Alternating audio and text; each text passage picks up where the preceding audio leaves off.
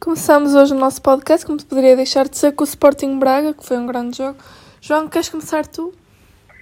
Olha, posso começar e dizer que tivemos o primeiro grande jogo do ano. Dizer que, na minha opinião, a melhor equipa perdeu. Acho que o Braga criou futebol e criou oportunidades suficientes para, para sair do Alvalade com os três pontos. Mas, mas a sorte fechou para os lados do Alvalade, para os lados do Sporting com o Portugal e o Sporting com o Braga acabou por, eh, por sofrer com isso, com essa, com essa sorte, entre aspas, da, da equipa da Ruben Amorim. O Sporting eh, é como o treinador tem vindo a dizer nos últimos tempos. Pode não ter a melhor exibição, pode não ter o domínio do jogo, mas não pode nunca ser inferior em termos de atitude e de compromisso. E há aqui um jogador que eu preciso destacar na equipa do Sporting que tem exatamente esse tipo de compromisso, essa vontade de vencer, que é o Pedro Porro. Pedro Porro, para mim, foi o melhor em campo da equipa do Sporting. Foi um jogador que carregou a equipa às costas em certos momentos do jogo. Defensivamente esteve exímio, tanto contra Galeno, mais tarde contra, contra Ricardo Horta. E, e eu acho que, que Porro, neste momento, é talvez o jogador com mais destaque da equipa do Sporting. E será curioso ver até que ponto este jogador irá ou não ficar no clube ao lado. Em relação ao Braga, dizer que o Braga não, não marcou golos porque não quis. Principalmente na primeira parte, aquela jogada em que Ricardo Horta aparece isolado perante Adan e em vez de, digo eu, encostar a bola à baliza, acabou por tentar fazer um, um gol habilidade e a Adan fez uma excelente defesa. O Adan teve defesas muito importantes durante o jogo e, e isso é um, um atestado à qualidade ofensiva do Sporting com o Braga, mas também um atestado à solidez do Sporting começa-se a construir evidentemente a partir do seu guarda-redes. Uh, em relação a este jogo não há muito mais a dizer, porque é isto que resume-se esta frase. A melhor equipa perdeu. E, e, o Braga mostrou claramente que pode não ser já este ano, mas num espaço deste ano e o próximo vai ser claramente candidato ao título de campeão nacional.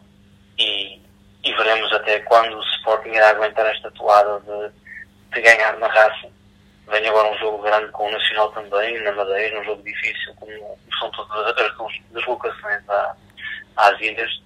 Mas veremos, veremos se a sorte não acaba por se esgotar.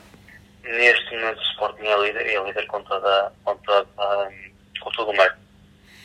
Tocaste aí no ponto do, do ADA, que é uma das contratações que menos fala para esta época do Sporting e talvez uh, está a ser daquela que está a ser mais decisiva, que o Sporting jogou com o Max época passada, um guarda-redes que lhe reconheço muita qualidade, só que ainda é um jovem e muitas vezes pecou por essa juventude e o Sporting pagou caro. Eh, o facto de tirar um guarda-redes muito experiente de Real Madrid, Atlético e Betis dá ao Sporting uh, uma capacidade de, de aguentar melhor aquele, aqueles momentos de, de, sofrimento em que tem guarda-redes que costuma dizer na gíria portuguesa que, que vale pontos e há dado sido decisivo, principalmente neste jogo e no último jogo no Jamor frente ao, ao Bessado. O Sporting jogou muito na expectativa, na minha opinião, muito à espera do Braga, uh, deu a iniciativa ao Braga, uh, acho que o Sporting já jogou no erro, jogou no erro do Braga, esperou que o Braga errasse para fazer gol e acabou por resultar perfeitamente. Acho que o Braga peca muito na finalização.